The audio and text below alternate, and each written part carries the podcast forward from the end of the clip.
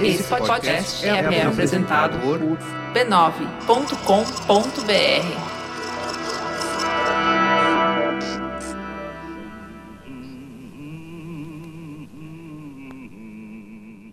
Dias históricos não costumam avisar que vão acontecer, mas o dia 28 de agosto de 1963 é uma belíssima exceção. Martin Luther King e outras lideranças negras sabiam que marcariam a história quando decidiram marchar sobre Washington.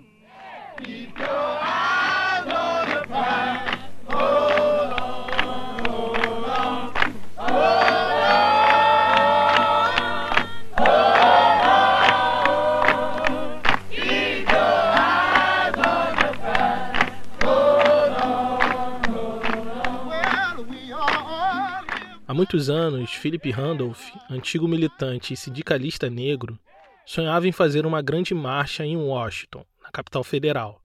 Até 1963, isso parecia impossível para qualquer movimento social negro. Mas aquele ano parecia ideal para o que estava por vir. Há alguns anos, Martin Luther King tinha conquistado mentes e corações com seus protestos de não violência fundou e presidiu a Conferência da Liderança Cristã do Sul, o principal movimento social na luta pelos direitos civis. Ele tinha amplo acesso ao gabinete do presidente Kennedy e gozava de simpatia da imprensa liberal. Aquele era o momento certo para fazer história e eles não iriam desperdiçar. A marcha sobre Washington tinha pauta clara: era por trabalho e liberdade era um ato para pressionar por direitos iguais em todo o país. Direitos políticos, econômicos e sociais. Convocados pelo pastor Martin Luther King, pessoas das mais diversas regiões dos Estados Unidos chegavam à capital federal.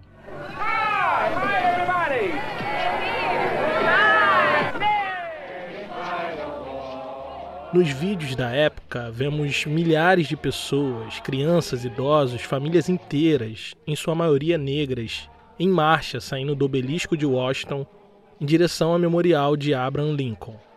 Como se pode perceber pelas canções no estilo gospel, a maior parte das pessoas vinham de igrejas negras que se organizavam para levar o máximo de pessoas possíveis para o ato. Mas não tinham só protestantes. Judeus, católicos e outros grupos religiosos estavam presentes. Todos juntos em uma só voz, eles cantavam: Liberdade, liberdade.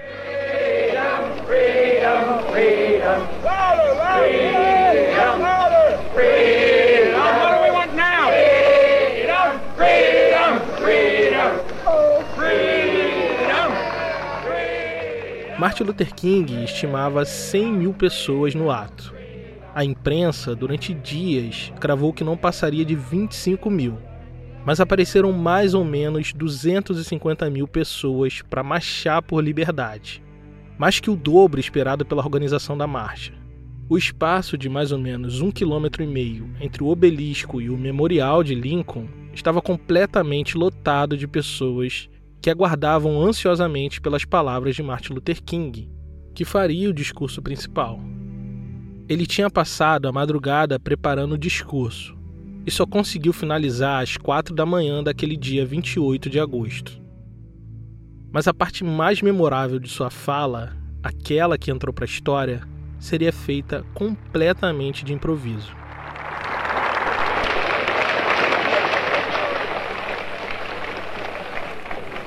I have the pleasure to present to you Dr. Martin Luther King, Jr.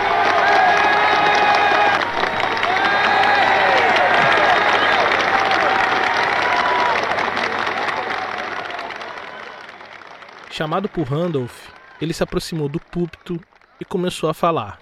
I am happy to join with you today in what will go down in history as the greatest demonstration for freedom in the history of our nation.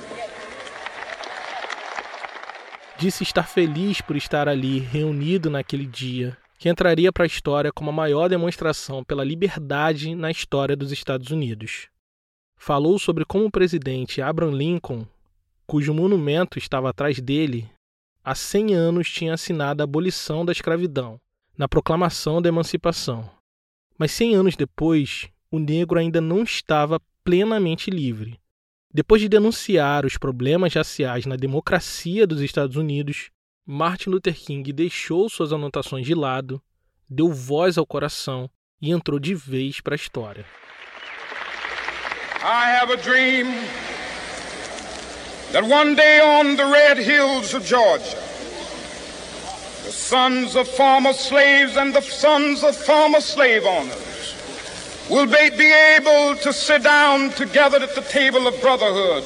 I have a dream that one day ele tinha um sonho de que nas vermelhas colinas da Geórgia, os filhos de escravizados e os filhos de senhores de escravos poderiam sentar juntos à mesa da fraternidade. De que no Alabama, com seus racistas malignos, crianças negras e brancas poderiam dar as mãos como irmãos. Em seu sonho, todos os lugares, cidades estados, vilas e aldeias, todos os filhos de Deus, homens brancos e negros, judeus, protestantes e católicos, de mãos dadas, cantariam a velha canção dos antigos escravizados. Livres afinal, livres afinal, graças a Deus Todo-Poderoso, estamos livres afinal. and singing the words of the old Negro spirit. Free at last, free at last. Thank God Almighty, we are free at last.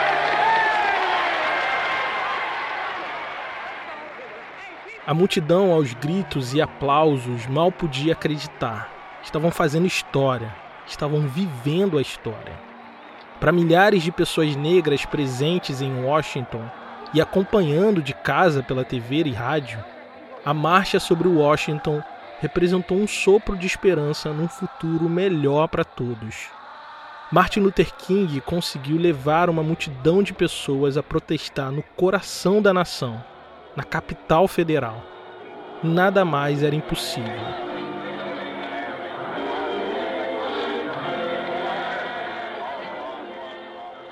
Mas do ponto de vista do FBI e de Edgar Hoover, seu diretor, aquilo era uma clara demonstração do poder de Martin Luther King. Sua capacidade de mobilizar tantas pessoas na capital federal, de manter milhares de pessoas em silêncio diante de sua palavra, era uma clara demonstração de força e uma ameaça ao estilo de vida americano. Dois dias depois, eles dariam sua resposta ao sonho de Martin. O número 2 do FBI, Bill Sullivan, enviou um memorando urgente onde ele basicamente diz que depois da marcha sobre Washington, não havia nenhuma dúvida de que Martin Luther King Jr. era o negro mais perigoso da América. Meu nome é Thiago André e esse aqui é o História Preta você está ouvindo a temporada Malcolm e Martin. Episódio 5 Negro Perigoso. Até 1962, um ano antes da Marcha por Trabalho e Liberdade em Washington, o FBI não tinha nenhum interesse particular em Martin Luther King Jr., não mais que outros nomes ligados ao movimento pelos direitos civis.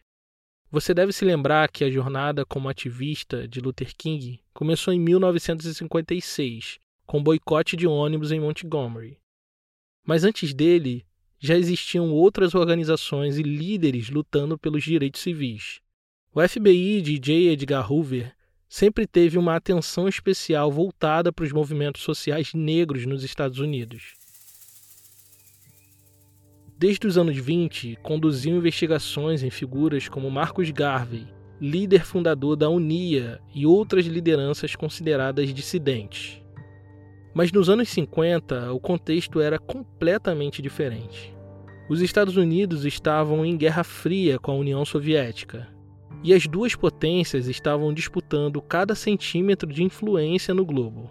Dentro do território nacional, o FBI assumiu o papel de vigilância e espionagem para descobrir possíveis comunistas entre os cidadãos americanos. pessoas ou organizações que pudessem cooperar com o inimigo. Movido por estereótipos raciais, Hoover acreditava que pessoas negras fossem mais suscetíveis à manipulação do inimigo do que as pessoas brancas. Quando o movimento pelos direitos civis começaram a eclodir, ele imaginou que seria um plano comunista para desestabilizar a nação. Passou a coletar desses grupos todo tipo de informação através da atividade de inteligência e espionagem. Em todo esse tempo, Martin Luther King esteve longe do interesse investigativo do FBI. Mas em 1962, isso iria mudar.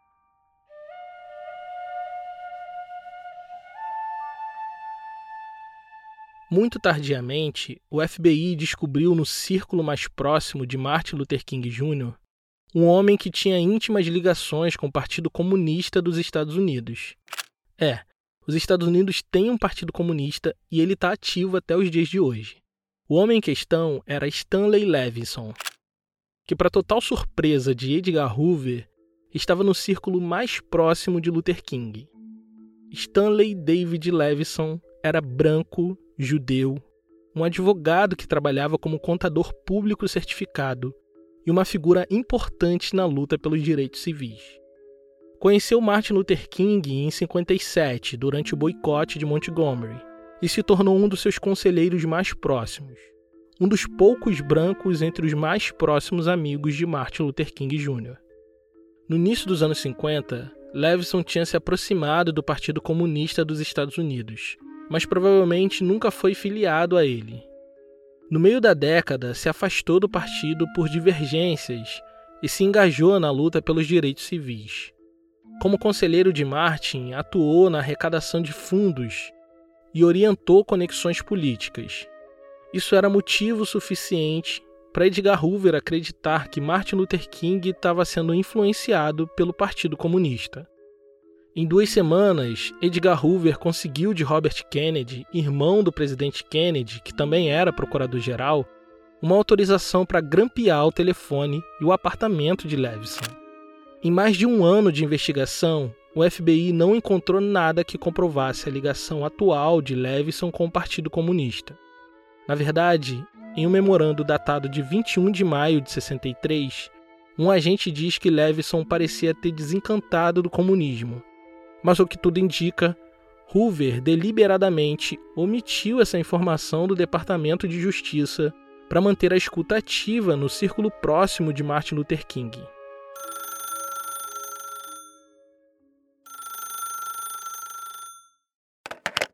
No fim de 62, o FBI interceptou uma ligação entre Levison e Clarence Jones, amigo íntimo e conselheiro de Martin Luther King.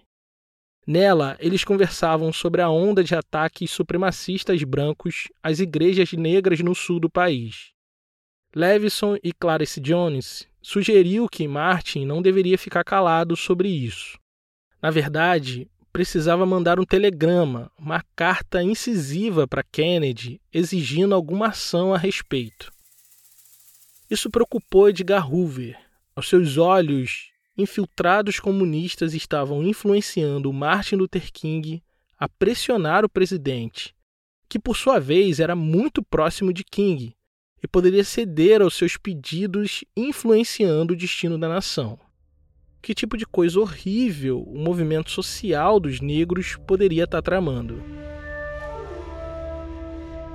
Até dia 28 de agosto de 63, o FBI acreditava que Martin Luther King era só uma marionete nas mãos dos comunistas. Quando viram a marcha sobre Washington e o poder de mobilização de King, eles se impressionaram. Mas quando ouviram seu discurso, o poder de sua retórica e convencimento, eles tiveram medo do pior. Eles tiveram medo de uma revolução racial em curso. No documento emitido por Bill Sullivan dois dias depois, em caráter de urgência, ele alerta para o discurso que ele chamou de demagógico, onde Martin Luther King se vê como líder de uma ruptura social a partir dos protestos em massa, e pede para que, dentro da estrutura investigativa do FBI, ele seja marcado como o negro mais perigoso da América. Mas só tinha um problema. O FBI ainda não tinha autorização para investigar Martin Luther King com escutas e grampos telefônicos. Para isso, precisavam de autorização dos irmãos Kennedy, John e Robert, que eram, respectivamente, presidente e procurador-geral dos Estados Unidos. Mas eles dois eram muito próximos de Martin Luther King. Essa relação começou quando Kennedy ainda era senador candidato à presidência. O movimento de King foi até ele pedir apoio à causa dos direitos civis. E o senador deu sua palavra de que estaria junto deles caso fosse presidente. Sua fidelidade foi posta à prova ainda durante a corrida presidencial, quando Martin Luther King foi preso em um presídio de segurança máxima por causa de um protesto não violento no estado da Geórgia. Quando percebeu que seu marido corria perigo de morrer na mão de supremacistas na cadeia, Coretta King entrou em contato com Kennedy. O senador e candidato à presidência moveu seus contatos políticos, ligou para o governador do estado e soltou Martin Luther King em poucas horas. Naquele mesmo dia, King deu entrevista para a TV e agradeceu o apoio de Kennedy elogiou sua coragem moral de agir por princípios éticos. Essa declaração desencadeou uma avalanche massiva de apoio da comunidade negra à candidatura de Kennedy. E no fim, com números muito apertados, ele foi eleito presidente graças ao voto da comunidade negra. Os laços entre os Kennedy e Martin Luther King foram fortalecidos ao longo do tempo, e Edgar Hoover precisaria destruí-lo se quisesse derrubar Martin Luther King. A gente fala sobre isso depois do anúncio. Esse material que você está ouvindo não conta com grande equipe ou financiamento externo. Para que cada episódio do História Preta possa ir ao ar, são necessários pelo menos 56 horas de produção. Pesquisa, leitura, escrita, entrevista, checagem de fatos, edição e montagem. E por enquanto, tudo isso é feito apenas por mim. Isso só é possível graças à nossa comunidade, que através do Apoia-se tem me dado o suporte necessário para produzir um conteúdo lento, cuidadoso, profundo e 100% gratuito. Com uma assinatura de 10 reais, você financia esse projeto e, em troca, recebe uma newsletter com tudo que li, ouvi e assisti para produzir esse episódio. Além disso, você recebe acesso ao grupo secreto de apoiadores e descontos exclusivos na nossa loja. Acesse apoia.se barra História Preta e nos ajude a continuar resgatando memórias esquecidas de nossa história. apoia.se barra História Preta. Se você preferir um apoio pontual, nós também temos uma chave Pix historiapreta@gmail.com.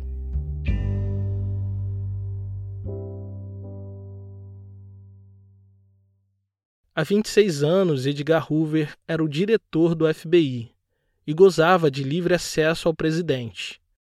Mas a ascensão de John Kennedy mudou essa realidade. A conexão direta entre o diretor e o presidente, tão comuns nos governos Roosevelt e Eisenhower, passou a ser mais escassa. Edgar Hoover viu a ala mais liberal do Partido Democrata pedir sua cabeça para dar lugar a alguém mais jovem e alinhado com a presidência. Hoover parecia não gostar nem um pouco dos irmãos Kennedy, mas teria que atravessar esse muro e convencê-los de que Martin Luther King, um sujeito amado pela nação, na verdade era uma ameaça aos Estados Unidos. Para isso, ele usaria a máquina de contra-inteligência para agir nas sombras e manchar a reputação de Luther King. Em setembro de 62, um agente do FBI em Nova York sugere em documento que eles enviem cartas aos jornais do Sul, implantando o boato de que há comunistas na alta cúpula de Martin Luther King. Meses depois, o plano tinha dado certo diversos jornais publicaram matérias sem provas de que existiam comunistas infiltrados no movimento pelos direitos civis.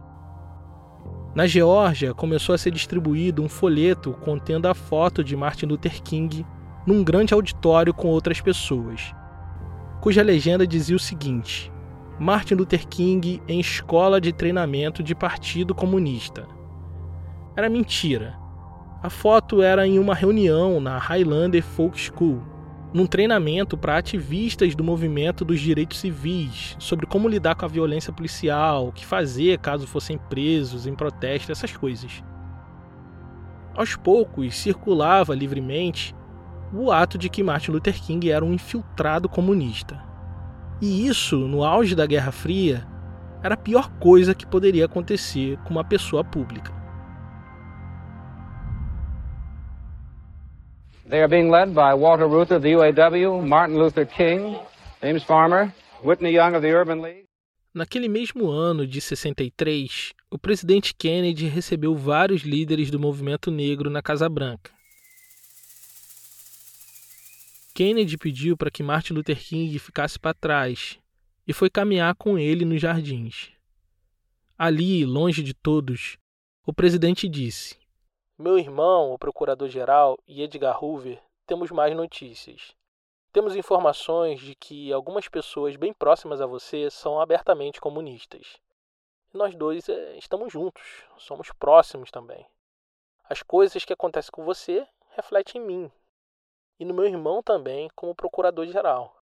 Então você precisa se distanciar deles, se afastar dessas pessoas.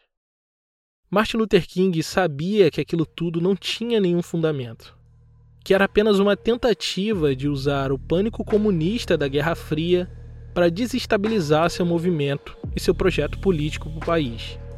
As repetidas tentativas de associar Martin Luther King ao comunismo é a afirmação explícita de que, para o FBI, para o poder hegemônico nos Estados Unidos, a luta por direitos da população negra era um movimento essencialmente anti-americano. Atrás de escutas e fotografias, Edgar Hoover pôde comprovar que, mesmo depois de recomendações do presidente, Martin Luther King continuava mantendo relações próximas com Levison. Isso deixou ele furioso era comprovação de que havia um plano maior, orquestrado pela União Soviética, para desestabilizar a paz social americana através do movimento negro nos Estados Unidos. Não sei se ele realmente acreditava nisso, mas foram esses argumentos que ele apresentou a Robert Kennedy, procurador-geral, para autorizar as escutas e grampos telefônicos na residência dos King.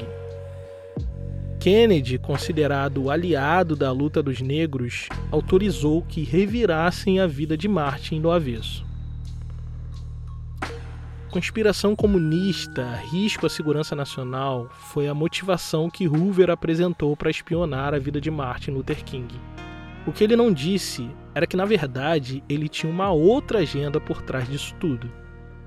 Um dia como outro qualquer, Clarence Jones, amigo e conselheiro de Martin, recebeu uma visita não solicitada da companhia telefônica. Eles disseram que precisavam trocar a fiação das caixas e fazer a manutenção dos equipamentos. Esperto, Jones entendeu que estavam grampeando seu telefone e passou a tomar cuidado com o que dizia nele. Mas o que ele não sabia é que aquela equipe, que na verdade era do FBI, também tinha espalhado escutas eletrônicas por objetos da casa. Naquela semana, Martin Luther King ficou hospedado na casa de Jones. E através da escuta, o agente do FBI alega ter descoberto que o pastor estava tendo um caso extraconjugal. A partir disso, imediatamente, os planos do FBI para Martin Luther King tomaram um novo rumo. Não queriam mais saber das suas supostas ligações com o comunismo, mergulharam de cabeça na sua vida pessoal para tentar descobrir mais coisas que pudessem desmoralizar sua figura como líder religioso e político. Antes mesmo de pedir autorização de Kennedy, Edgar Hoover sabia desse suposto caso extraconjugal de Martin e planejava explorar isso dali em diante. Mas, ao que tudo indica, omitiu essa informação do procurador-geral para que pudesse conseguir o sinal verde para grampear Martin Luther King diretamente. No fim de 63, depois da marcha sobre Washington, a agenda do FBI a respeito de Martin mudou o foco.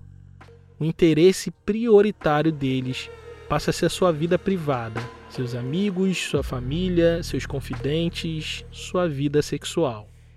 Buscavam qualquer coisa que pudesse ser usado contra ele. Mas Martin Luther King não era um homem fácil de ser espionado. No fim de 63, era praticamente um representante moral dos Estados Unidos. Muitas viagens e compromissos faziam que as escutas na sua casa fossem quase inúteis. Para conseguir o que queriam, o FBI teve que mobilizar muita gente e orquestrar uma estrutura logística complexa. Para Bill Sullivan, o número 2 de Edgar Hoover, essa era uma questão prioritária naquele momento.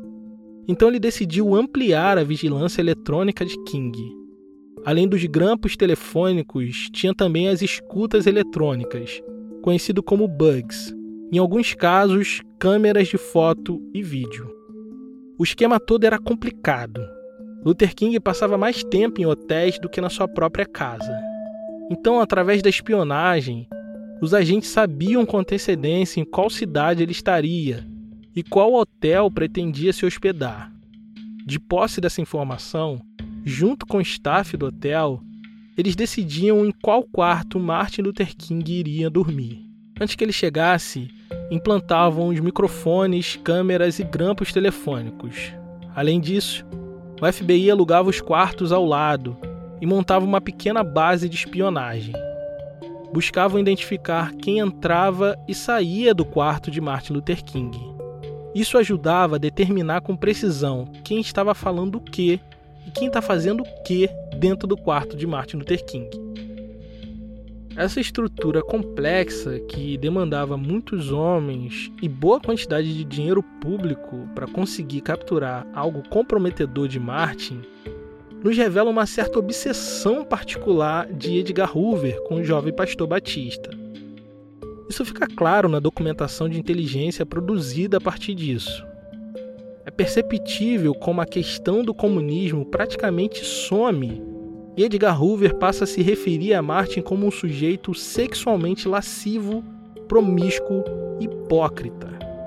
Basicamente, todos os discursos, entrevistas e livros de Martin Luther King foram analisados sob essa chave interpretativa de que ele era um sujeito sexualmente imoral.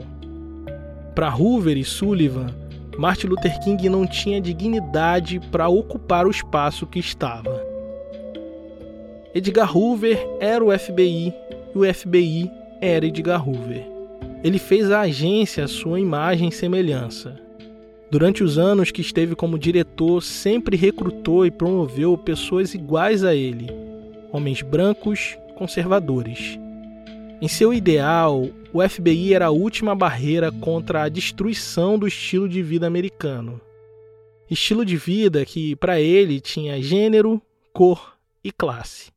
Sob os valores distorcidos de tradição, família e divindade, Hoover produziu documentos amargurados sobre Luther King. A partir de estereótipos raciais que estigmatizavam principalmente homens negros, ele declarou que o jovem pastor Batista era um pervertido sexual, lascivo e imoral, e, em certo ponto, insinuou que ele tinha cometido crime sexual. É importante dizer que não tem como ler esses documentos sem fazer devida crítica a quem os produziu. Inclusive, é papel da pessoa historiadora olhar para cada uma das fontes ciente de quem as produziu, de onde as produziu e quando as produziu.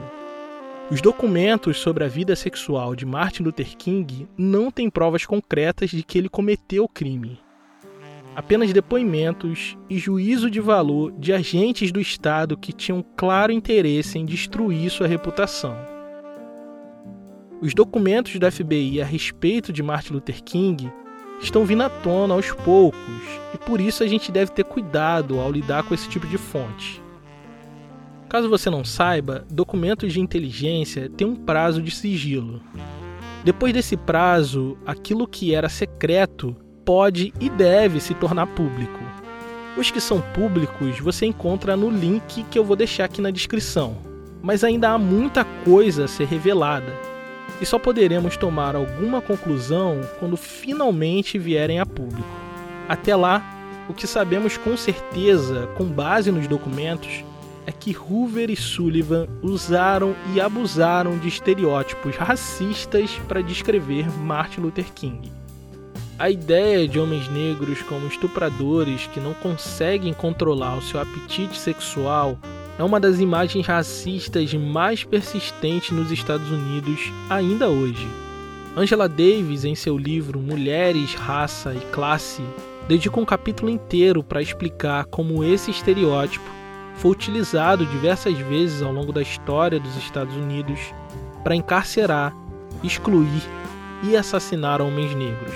O produto cultural mais conhecido na atualidade sobre o tema talvez seja a série original Netflix chamada Olhos que Condenam, que conta a história de cinco jovens acusados e condenados injustamente de cometer um crime sexual. Tudo baseado em estereótipos racistas a respeito da sexualidade do homem negro. O cerne da questão aqui é que essa obsessão pela vida sexual de Martin Luther King não acontece sem motivos ela está intimamente ligada à história de violência racial dos Estados Unidos. Em uma das muitas reuniões que Martin Luther King fazia com seus conselheiros próximos, Clarence Jones tentou alertar Martin sobre a possível espionagem do FBI. Segundo Jones, Martin Luther King ficou irritado com a insistência do amigo nesse assunto. Não acreditava de jeito nenhum na possibilidade disso estar tá acontecendo Afinal de contas, o FBI tinha muito mais coisas importantes para fazer do que espionar os telefones e residências de pastores negros no sul do país. Sendo muito estimado pelo presidente Kennedy, Martin talvez se sentisse seguro sob sua proteção. Todas as vezes que precisou de Kennedy, foi atendido. Não seria agora que ficaria desamparado mal sabia o tipo de tragédia que o futuro tinha reservado para ele. Martin Luther King tinha uma esperança muito particular em Kennedy. Ele via no presidente não um aliado pessoal, mas um sujeito disposto a ouvir e acolher as demandas da população negra. Martin deixa claro em sua autobiografia que naquele ano de 63 presidente Kennedy parecia estar disposto a comprar briga para que avançasse as pautas dos direitos civis. Mas no fim daquele ano, sua esperança sofreu um duro golpe.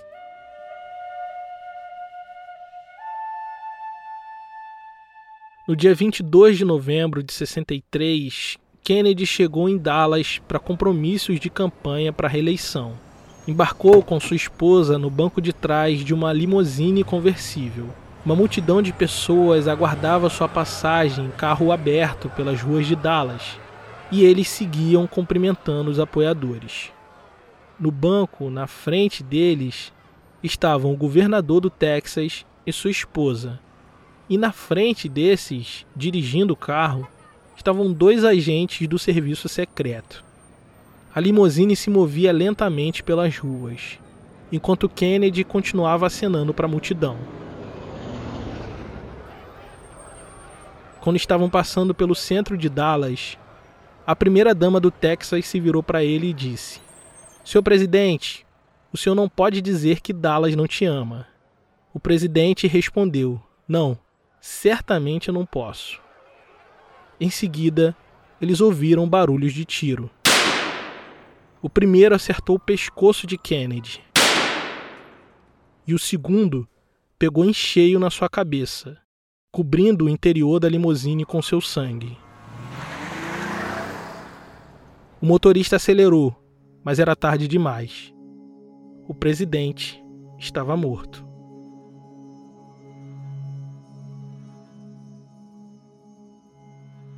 O mundo parou. Estavam todos perplexos diante do assombro daquele acontecimento. Aquela morte teria inúmeras consequências para a política internacional mas para Martin Luther King teria consequências muito particulares. Sem John Kennedy no comando, Edgar Hoover voltaria ao seu lugar de destaque. E no topo da cadeia alimentar da maior potência bélica do globo, Hoover vai planejar a queda mortal de Martin Luther King Jr. Mas não só a dele. Lá no norte, a morte do presidente Kennedy trouxe consequências terríveis também para Malcolm X. Meses antes do assassinato, Malcolm tinha feito críticas duras à política de Kennedy. Então, quando ele morreu, a imprensa estava a postos para colher uma declaração polêmica de Malcolm. E ele deu. Perguntado sobre a morte de Kennedy, Malcolm X respondeu algo como: Aqui se faz, aqui se paga. Isso virou manchete em todos os jornais do país e agravou o conflito entre ele e a nação do Islã. É sobre isso que vamos falar no próximo episódio de Malcolm e Martin.